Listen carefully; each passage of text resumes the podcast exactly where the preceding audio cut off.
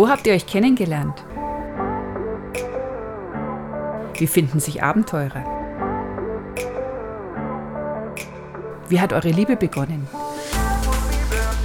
Und wie ich meinen Heiratsantrag bekommen habe. Davon wollen wir heute erzählen.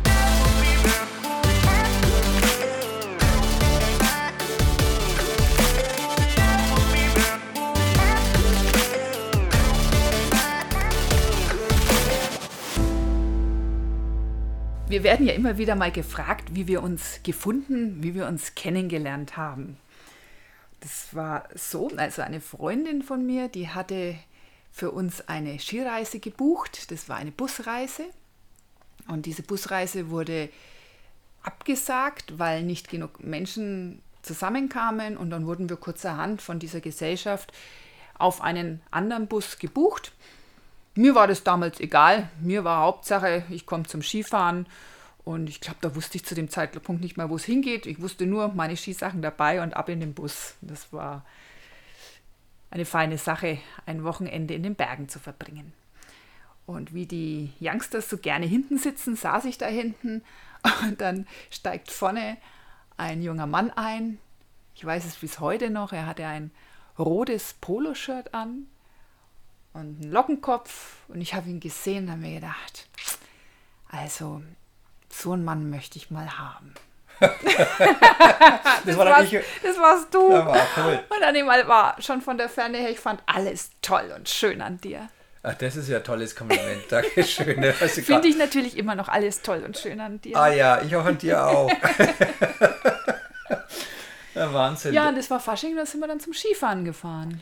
Ja, und ich weiß nicht, ich bin da eingestiegen äh, in diesen Bus und äh, waren ja so eine Clique, so eine, auch eine Clique mit Männern, äh, Männerklicke und waren ja immer so auf der Suche nach, äh, ja, nach Mädels, ne? Und habe so jetzt mal einen Kennerblick durch diesen Bus äh, fliegen lassen. Und mh, dann habe ich also ganz hinten ein junges, sehr hübsches, dunkelhaariges Mädchen gesehen und denke mir, die ist cool. Die, äh, die gefällt mir. Und das warst dann du, ne?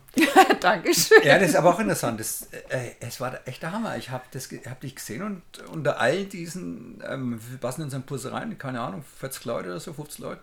Und da warst du und du hast mir gut gefallen. Ja, Dito. Und dann ja, hat sich das Ganze schneller entwickelt als gedacht, weil es war ja jetzt wirklich nicht so, äh, dass ich gedacht habe, da geht sofort was. Also ich dachte ja mal, irgendwann in der Zukunft, wenn ich groß bin. Ne? Hm. Ja, du warst 17, ne? ja, genau. Und dann, ja, äh, war da die Faschingsfeier und dann haben wir uns gut verstanden und uns unterhalten. Und dann war das eigentlich, ich meine, wir kannten uns nur und haben, haben miteinander gesprochen, waren uns unheimlich sympathisch. Und dann fragst du mich damals schon, ohne dass wir uns überhaupt geküsst hätten, ob ich dich auf die Incentive-Reise begleiten will. Habe ich dir schon gefragt? Ja. Ich muss aber dazu sagen, bevor ich dich da wahrscheinlich gefragt habe, ähm, dass da, äh, also meine Kumpels, die ja auch nach Mails geguckt haben, schon alle auch auf dich gespechtet hatten. Und äh, dann ist es so, dass ich mich dann, das ist so mein Naturell, ich habe da keine Lust in diesen, diesen, ja, äh, Gockelkampf mit einzuziehen und habe mich dann auch zurückgezogen, ja. Ja, aber es war ja gar nicht relevant, da, da, ging es ja nicht um Gockelkampf. Ja, aber die haben ja dich angemacht, ich weiß ja die Namen Ja, aber noch. für mich hat es ja keine Rolle gespielt, weil ich fand ja dich toll. Ja, so was wusste ich aber nicht. Wie gesagt, wir sind dann eben da schön im Gespräch gewesen Stimmt, und ich ja. fand es extremst überraschend. Also ich weiß auch nur, du bist tierisch erschrocken damals, als du gehört hast, ich bin erst 17. Stimmt. Und ich fand es dann auch schon ziemlich abgefahren, als ich gehört, du bist schon 28. Weil mit 17 ist es schon mal eine Nummer, jemanden zu treffen, der 28 ist. Da hat man schon das Gefühl, der ist schon ein bisschen älter. Ne? Ja, klar, Wahnsinn. Also heute würde ich sagen, ist total jung, jemand mit 28, aber der Blickwinkel, der ist eben zu dem Zeitpunkt noch anders. Und dann stand eben im Raum, ich sollte mit dir nach New York fliegen. Naja, gut, das, ich muss dazu sagen, ich war jetzt, äh, wir sind zehn Jahr, zehnhalb Jahre auseinander und äh, ich war zu dem Zeitpunkt Verkaufsleiter bei einer Weltfirma und äh, ja, also ich war da glücklicherweise super erfolgreich und habe diese, ja, habe halt als einer der besten in Deutschland von dieser Weltfirma eben abgeschlossen dieses Jahr und, und war, hatte eine Incentive-Reise gewonnen. Und da habe ich gedacht, naja, wenn, ich konnte schlecht mit meiner Mutter gehen. Die hätte es zwar verdient, aber wie hätte es ausgesehen den Kollegen gegenüber? Das war es, wenn naja, heute würde ich das machen. Heute würde ich es machen, heute, ja. aber als junger Mensch war das wäre das irgendwie komisch gewesen, glaube ich. Ja, und du hattest eine Freundin zu der Zeit, aber die wolltest du nicht mitnehmen. Stimmt, genau. Ja. Ja, die wollte. Ich dachte, die ist es nicht wert. Na gut, habe ich die angeboten. Und du hast genau. es abgelehnt, ne? Naja, ich war einigermaßen schockiert, kann man nicht nachsagen. Aber Erschrocken, ne? Äh, ich habe mich gewundert und mein Gedanke dabei war, naja, der ist schon ein bisschen älter und der will jetzt mich als junges Mädchen verführen und erzählt mir jetzt, er nimmt mich mit nach New York. Also nee, nee, sowas machen wir ja gar nicht, habe ich mir gedacht.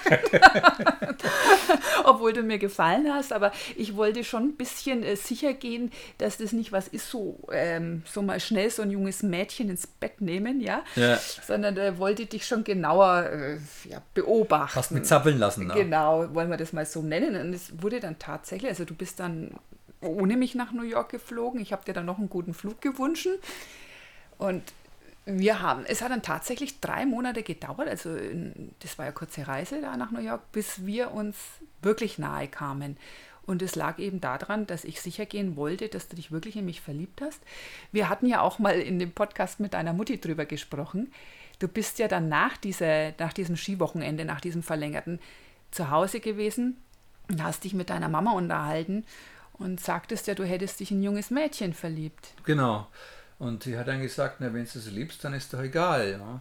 Aber ich weiß Also wegen noch, dem Altersunterschied warst du ja. Ja, halt, ja, wir ne? mir Altersunterschied. Aber ich kann mich, ich möchte, das muss man schon noch erzählen. Also dieses Vierteljahr war schon sehr grenzwertig für mich, weil ich gedacht habe, naja, das, das wird jetzt nichts mehr. Und äh, dann war, waren wir auf einer, war so eine Bergkirchweih bei uns in Erlangen. Und äh, das ist ja ganz berühmte Kirchweih und da waren wir immer mit einer großen Clique und du warst dann aber zu dem Zeitpunkt mit einem deiner Anwärter, die auch beim Skifahren waren. Und da war bei mir eigentlich Schicht im Schacht. Da habe ich gedacht, na gut, äh, jetzt habe ich da auf diese, auf die Tanja, da, das war's dann. Ne? Vierteljahr warten lassen, dann geht es noch mit einem, mit einem absoluten Konkurrenten dahin. Naja, das kann man aber auch Kumpel nennen, weil der war jetzt bei mir nicht im Beuteschema. Wie gesagt, du warst der One and Only damals und das sind wir halt da, trifft man sich dann halt junge Leute miteinander und das war jetzt da gar nicht so äh, in, in, in dieser Richtung zu bewerten, wie du das gesehen hast. Aber, aber ich war angeschissen, ne? Das, das war merklich. Also jetzt haben wir gedacht, oh Gott, jetzt, jetzt äh, schwimmen dir die Fälle davon. Jetzt schwimmen mir die Fälle davon. Also das war durchaus spürbar. Und da habe ich mir gedacht, na, jetzt muss ich, jetzt muss ich die Notbremse ziehen. Hast gemacht. und dann sagte ich eben, ob du mit mir Riesenrad fahren möchtest. Und dann hat er so, so ganz still und, und, und so, ja, okay, so angefressen. Meintest du, du würdest ja mit ah, mir Riesenrad fahren. Ja, okay. das war spürbar. Okay, dann sind wir Riesenrad gefahren. Und wie es dann oben gestoppt hat. Das stoppt ja immer so. Ja, oben, kurz, ja. Habe ich mich dich geschnappt. Habe ich dich geschnappt und niedergeknutscht. Hast mich oben im Riesenrad niedergeknutscht. Das fand ich schon echt verblüffend. Ja, das war schon cool. Naja, und ab dem Zeitpunkt waren wir zusammen. Genau, dann waren wir zusammen. Waren wir zusammen und das ist jetzt her, wie lange? Das war 1988. Abgefahren. Mhm. Ja, das ist schon, das sind 33 Jahre dann, ne? oder? Ja, ist schon eine Zeit lang. So, drei, naja, gut. naja, dann waren wir glücklich und Dennis hat mir aber von Anfang an erzählt, also an dem Tag, wo wir uns kennengelernt haben, dass er eine Weltreise plant, die zwei bis drei Jahre dauern sollte. Und ich habe dann damals zu ihm gesagt, so, naja, Reisen, das soll man nicht aufhalten. Klar, soll man auch nicht, das tut nicht gut. Aber wir haben uns dann so gut verstanden, dass Dennis relativ bald, ich glaube noch einem halben Jahr oder einem knappen Jahr, meintest du, ich soll doch mitkommen auf die Reise. Naja, ich muss dazu sagen, dass ich war mal eben Ausbilder in einer Eliteeinheit, ähm, einer Sondereinheit und ähm, war halt immer mit solchen Leuten dann auch teilweise zusammen und also so richtig gut ausgebildete im Du meinst mit sportlichen, im sportlichen Männern, im ne? Surviving, ja, im ja. Überleben und so und hatte ja da schon Expeditionen gemacht, auch mit einem guten Freund von mir damals. Und der war auch äh, gut ausgebildet in dem Bereich, war auch, also er war bei den Fallschirmjägern. Und ich habe immer gedacht, naja, also eine Frau äh, das schafft es nicht, zumindest nicht ohne mit so einer Ausbildung. Ich habe dieses Macho-Denken gehabt von so einem jungen Mann. Und das war nicht vollkommen, es war nicht gerechtfertigt. Und ja, weil du deine Weltreise gesehen hast, es war jetzt nicht nur einfach irgendwie von Strand zu Strand mit dem genau, Rucksack traveln, sondern du wolltest Stimmt. durchaus auch in dieser Reise abenteuerliche Expeditionen machen. Expeditionen erleben und machen. Und da war eben der Hintergrund, nee, nee, so eine Frau kann das nicht. So, ja. Und dann ja, also ich meine. musste das bei dir erstmal wachsen, dass du mich überhaupt mitnehmen möchtest. Ja, also ich habe mir gedacht, nee, also das, das ist viel zu gefährlich, das, das geht nicht. Und irgendwie dann im Laufe der Zeit, warum eigentlich nicht, ja? Also ich meine. Naja, und dann kommt natürlich der Faktor hinzu, wir waren glücklich und dann nimmt man sich da raus für zwei, drei Jahre, weil man eine Weltreise plant. Also wie soll das eine Beziehung überleben? Das ist dann die nächste Frage. Nein, es hätte es nicht überlebt. Das kann also wenn du zwei, drei Jahre weg bist als junger Mensch, wie soll das funktionieren? Das ist schwierig. Ne? Ja, und so hat sich dann eben ergeben, dass ich mir das auch noch mal längere Zeit überlegt habe. Also ich komme jetzt so rüber als jemand, der sich die Sachen schon genauer überlegt. Es also ging ja auch um Finanzierung von ja, der Reise. klar, ne? das ist, äh, war auch ein Faktor. Und da hat mich dann mein Vater auch bestärkt und bekräftigt und meinte, ich solle doch da durchaus mir mal mit dir die Welt ansehen. Und dafür bin ich auch sehr, sehr dankbar, dass das dann so für uns möglich war, gemeinsam loszuziehen. Ja, der Vati hatte ich ja mit unterstützt, so die ersten Jahre. Das war ja ganz gut. Das war super eben, dass er da so offenes Herz hatte für unsere Vorhaben. Ja. Ja, und dann äh, ist das Prinzip unserer Reise, auf dem Land- und Seeweg bis nach Südamerika zu reisen. Also wir wollten da keine Flüge drin haben und waren dann mit gepackten Rucksäcken und haben uns den Zug in Nürnberg gesetzt. Ja, und dann sind wir aufgebrochen. Ja.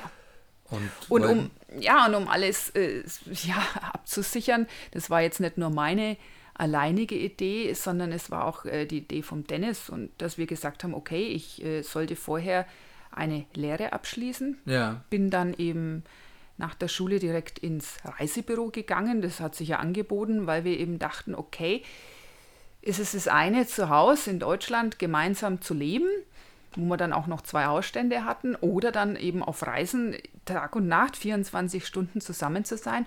Da kann es auch schon mal passieren, dass man sich da nicht mehr versteht und eventuell trennt. Und dann war es schon eine gute Idee zu sagen, okay, ich habe jetzt dann meinen Kaufmann in der Tasche, habe eine abgeschlossene Lehre im Reisebüro und kann dann jederzeit in diesen Beruf wieder zurückgehen. Das war so der Plan und deswegen sind wir eben erstmal gemeinsam losgereist, fünf Wochen.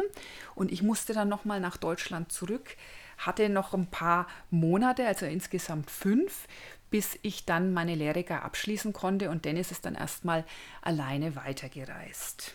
Genau, da war ich dann in Indien und habe dich dann geholt. Aber das ist jetzt, halt, ähm, das werden wir jetzt erzählen, dann glaube ich. Äh, Nee, ich würde sagen, da tun wir an der Stelle verkürzen. Wir haben dann einige Expeditionen gemeinsam gemeistert. und überlebt, Gott sei Dank. Ja. Ja. und uns gegenseitig immer wieder mal gerettet, aber das hat schon manch einer gehört, der unsere Podcasts kennt. Wir lagen dann irgendwann in Australien gemeinsam im Zelt. Es war mitten in der Nacht und Dennis rüttelt mich wach und ist Tränen überströmt. Ja, das war die Australien-Durchquerung, diese 7000 Kilometer zu Fuß durch Australien von Süd nach Nord und von der Westküste bis zur Ostküste. Und ich kann mich dann gut, äh, das werde ich nie mehr vergessen. Das war, ich hatte also einen ganz furchtbaren Albtraum um, an dieser eine Nacht im, im Zelt. Und zwar, wir haben ja auch äh, anderthalb Jahre in Indien gelebt und hatten auch wurden auch eingeladen von einem Maharaja damals und der auf die Tigerjagd ging, also ganz furchtbar eigentlich, ja. Ähm, wie auch immer, wir waren dann bei dem Maharaja eingeladen, haben also immer wieder mal auch ganz skurrile Bekanntschaften gemacht während unserer Reisen bisher und immer wieder auch jetzt. Und ähm, dann habe ich ähm, gesehen, wie äh, du, also wir waren also in diesem, in diesem, in diesem Palast und haben also, da war der, der Prinz und ähm, von dem Maharaja und, und du und ich und wir haben also oben, und es war ein Marmor, also alles mit Marmor, alles weiß und innen drin, also so ein Innenhof und unten war ein großer Springbrunnen, auch aus Marmor.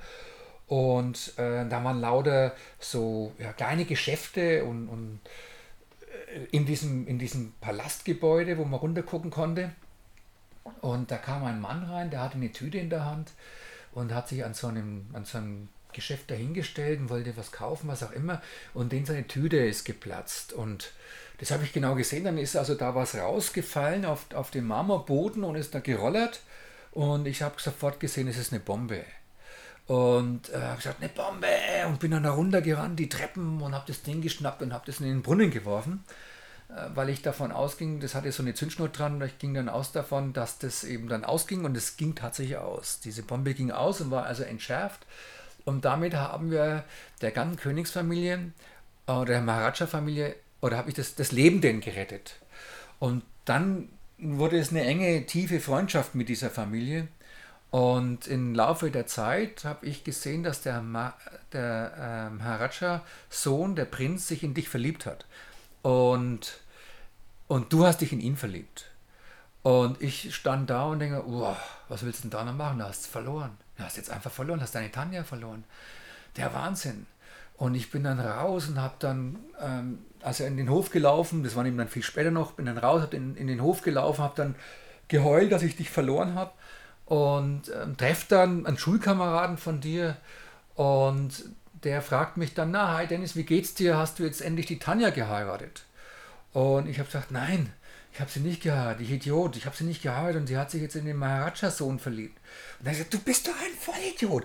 Warum hast du die Gelegenheit nicht beim Schopf gepackt? Warum hast du die dann nicht geheiratet? Das kann doch nicht wahr sein. Wie doof muss man sein, so einen Schatz gehen zu lassen? Und da bin ich erst recht zusammengebrochen. Und dann habe ich also, da dachte, da hat es mich zerrissen, bin ich explodiert, bin ich eigentlich gestorben. Und da habe ich ja so rumgewedelt und, und immer wieder mit der Hand gegen was geschlagen und so und, und wach dann auf, ja. Wach auf und schlag immer gegen irgendwas, was weich ist. Und es war die Zeltwand. Und äh, was ist denn das? Was ist denn das? Und das ist eine Zeltwand. Hä, wo bin ich denn? Wo bin ich denn? Und dann habe ich erstmal festgestellt, dass ich nicht in einem weißen Maharaja, Marmor Maharaja Gebäude bin, sondern im Zelt in Australien. Es wurde mir bewusst früh um 3 Uhr, also nachts dunkel war es. Und äh, das war so ein Traum, der aber dann nicht aufgehört hat, sondern es war die, die Realität. Also dieses Traum, es ging also in die Realität des Lebens weiter, des Tages weiter. Oh, das war grausam, also so ein furchtbarer Traum, den man nie mehr vergisst. Und schau dann so rum und, und immer noch mit diesem gleichen immensen Schmerz. Und sehe ich da liegen in dem Schlafsack, so eingekaut und denke, Gott, das ist die Tanja. Kein Maharaja-Sohn, kein Prinz, da ist die Tanja. Und dann habe ich dich so gerüttelt, so, hey Tanja, Tanja, aufwachen, mach, mach auf. Und ich, ja, was ist denn los, was ist denn los? Sag, willst du mich heiraten, willst du mich heiraten? Und du hast da gesagt... Nachts um drei sag ich, ja, das können wir schon machen. Und böse Zunge behaupten, ich hätte nur Ja gesagt, damit ich weiter schlafen kann. oh Gott. Oh, Auf jeden Fall waren wir am nächsten Morgen am Frühstückstisch, also wir haben beim Frühstück gesessen, gesessen ja. und ein bisschen betreten, ne, alle bisschen beide. beide betreten, ja. Ja, und ich so zum Dennis, du Dennis, ey, das müssen wir nicht machen, das ist nicht so schlimm. Also, ne, so habe ich so rumgedruckt. Ja, wir waren ja da zu dem Zeitpunkt schon, hm, wie lange, wir, 12, 13 Jahre zusammen oder so. Ja, also das ja. war für uns immer fern. Aber du hast dann direkt gesagt, nein, das ist das Erste, was wir machen, wenn wir nach Hause kommen. Ja, ich muss wir dazu sagen, heiraten. Ich, will, ich muss dazu sagen, ich wollte nie heiraten, weil ich immer dachte, dass man keine Heirat braucht um, um äh, eine legitime äh, Beziehung zu führen, dass es einfach nur eine kirchliche Geschichte ist. Habe aber auch im, im Laufe meiner meines Expeditionslebens festgestellt, dass Urvölker, auch die heiraten. Also die haben eine Zeremonie und gehen zusammen. Und also das ist jetzt nichts rein äh, westliche Kirche oder so oder, oder unserer christlichen Kirche, sondern es ist was Ur, ein Urthema und es bedeutet auch, dass man also ein Commitment seinem Partner, Partner gegenüber was auf, ich stehe zu dir. Nicht nur mit dem Wort, sondern auch äh, mit einer Zeremonie. Also ich besiege es mit einer Zeremonie. Und das ist viel mehr als nur so eine Pillepalle Hochzeit, meine ich keine Hochzeit ist Pillepalle, sondern so habe ich das verstanden. Einfach Hochzeit, weißes Kleid und feiert halt und so. Ja, nee, das ist mehr. Das ist was ganz Tiefes, was ganz Uriges. Eigentlich was ganz Wichtiges. Und insofern war mir dann voll, mir war das total klar mit diesem Maharaja-Erlebnis und dem Prinzenerlebnis, ähm, dass ich mir gedacht habe, nee, also ich muss dich heiraten, ich will dich heiraten, ich muss nicht, ich will dich heiraten.